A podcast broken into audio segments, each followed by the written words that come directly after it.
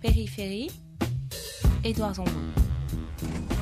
On est à la fois des terres d'accueil et euh, des terres euh, de tremplin et d'accompagnement où on accompagne des populations fragiles qui, euh, si elles s'en sortent bien, s'en vont on en est content. Et euh, d'autres qui arrivent euh, de classe moyenne, qui sortent de Paris et euh, des Hauts-de-Seine pour venir vivre sur notre île. Je suis maire de l'île Saint-Denis, je suis père de trois enfants, je suis mari depuis une quinzaine d'années, je suis fan de football, je suis un amoureux de la bonne cuisine, je suis un entrepreneur social et je m'appelle Mohamed Niabali. Nous sommes euh, l'une des villes les plus pauvres de France, euh, avec un revenu médian par ménage de moins de 1000 euros par mois. Euh, nous avons un taux de logement social important. Nous sommes la troisième ville ayant le plus haut taux d'Île-de-France, avec 85% de notre population qui vit dans le logement social. Nous sommes également une ville qui a l'un des plus hauts taux euh, de familles monoparentales de la Seine-Saint-Denis et donc de France, avec quasiment 30%. Euh, nous avons énormément de fragilité, de précarité, et ceci se compense par euh, la proximité et euh, le lien que nous avons entre nous qui nous permettent de euh, euh, porter cette fragilité, ces fragilités, ces difficultés avec nos atouts. Est-ce qu'on peut dire que l'île Saint-Denis, c'est un village de banlieue? C'est comme ça qu'on aime se définir. On, on, se, on se définit comme le, le petit village de Saint-Denis. On a un peu les rebelles et les résistants de cette métropole. On est aux portes de Paris on, a un potentiel euh, très important et on veut construire un projet de transition écologique, euh, avoir euh, une ville peu dense avec énormément d'espaces verts qui permet d'accueillir des populations fragiles, mais également les classes moyennes parisiennes et des Hauts-de-Seine qui veulent plus de mètres carrés. Pensez-vous qu'un territoire comme l'île Saint-Denis risque la gentrification? On est euh, la troisième ville ayant le plus haut taux de logements sociaux d'Île-de-France. Euh, nos atouts sont nos défauts, nos défauts sont nos atouts.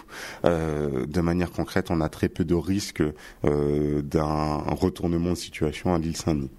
Mais euh, comme euh, la question de la discrimination et des inégalités sociales et territoriales, moi j'ai tendance à dire que la gentrification, elle se joue à l'échelle de la métropole du Grand Paris. Moi, ce que j'ai tendance à dire à Saint-Denis, c'est euh, permettre aux, habitants historiques d'aller dans des nouveaux logements et dans les nouveaux quartiers et accueillir à bras ouverts des nouveaux habitants dans nos quartiers historiques. Y, compris les classes moyennes et les CSP+, elles sont les bienvenues à l'île Saint-Denis si elles s'acclimatent à notre culture populaire.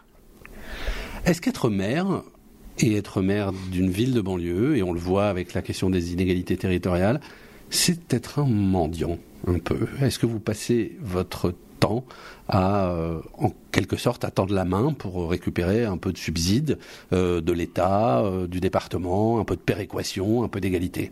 Est-ce que vous avez l'impression d'être un mendiant? Euh, c'est une très bonne question. C'est un sentiment que nous renvoient souvent euh, euh les tierces personnes à qui on demande euh, l'égalité. et que du coup, moi, je le dis souvent à l'inverse. On, on, accuse beaucoup les maires de Seine-Saint-Denis de pleurnicher et d'avoir des mécanismes de mendicité. Et moi, je réponds de manière pratico-pratique.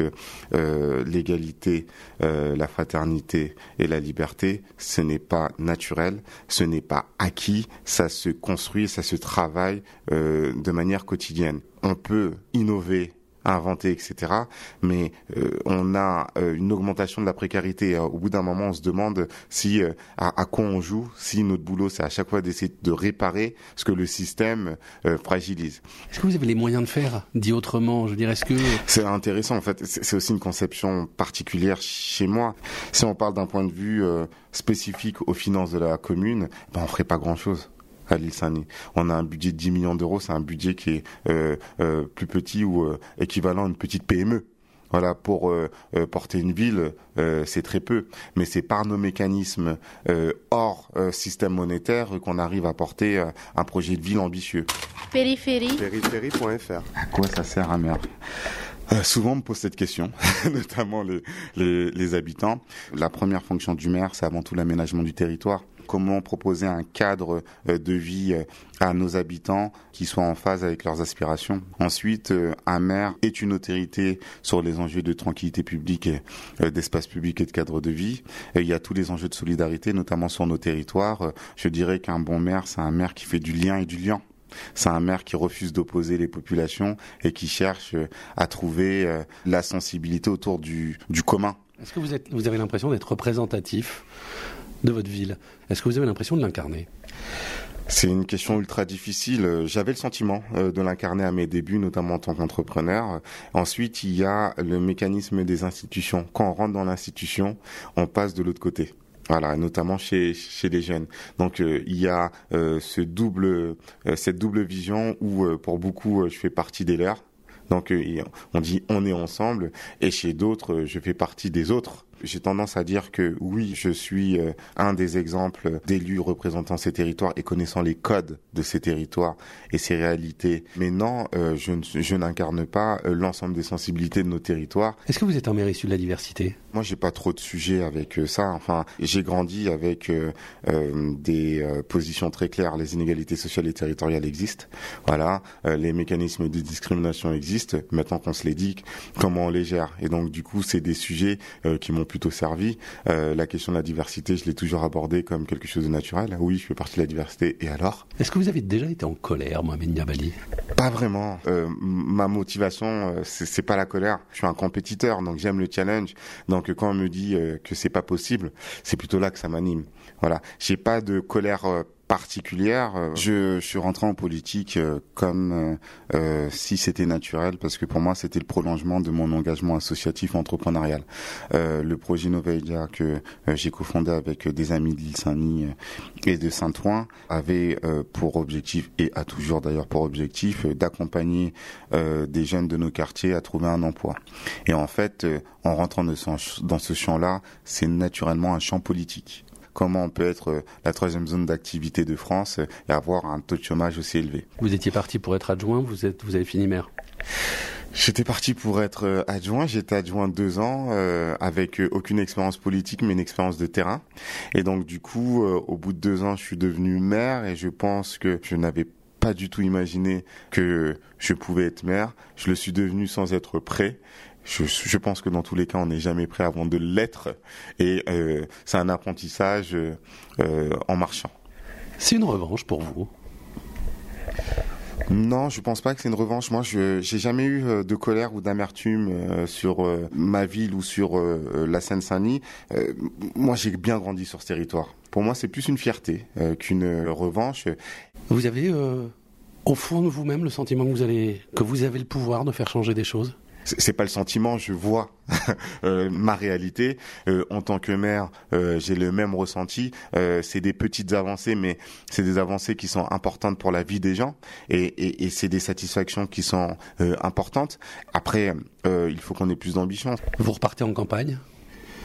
Euh, Aujourd'hui, je suis maire jusqu'à la, fin de l'année. Euh, à la fin de l'année, euh, je prendrai une décision euh, ferme sur le sujet, mais je suis très motivé pour y retourner. Je porterai volontiers l'étendard de l'île Saint-Denis. Qui sera un des pôle des Jeux Olympiques 2024. Vous en espérez quelque chose en tant qu'élu local? On a fait un cahier des charges. Enfin, pour être clair, nous, euh, euh, les Jeux Olympiques, on est très heureux de euh, les accueillir, mais c'est pas les Jeux Olympiques qui font notre ville. Les Jeux Olympiques, c'est un accélérateur de notre projet.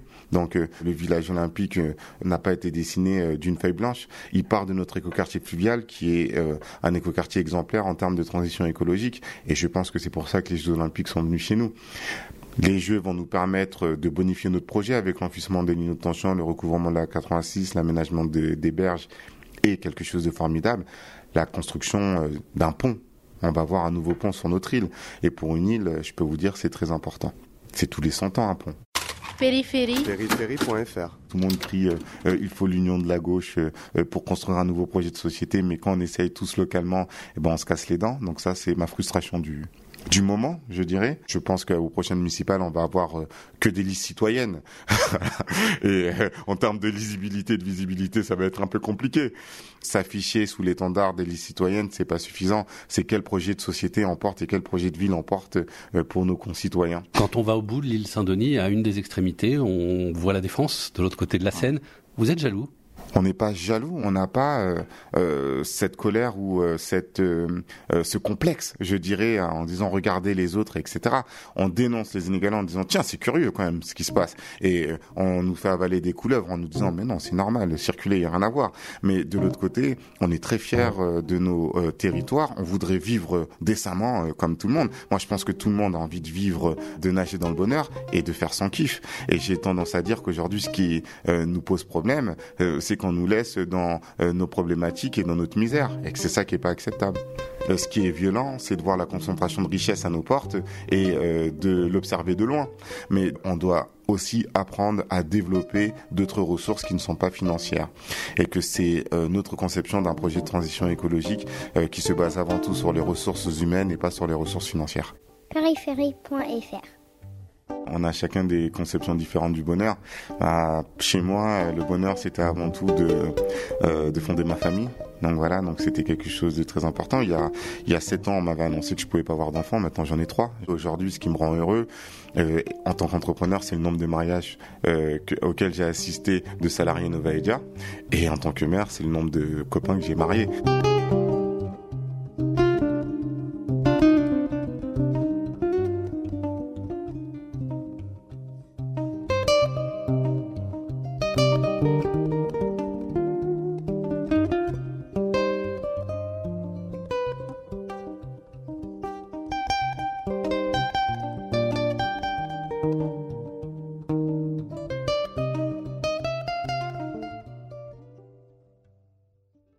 périphérie.fr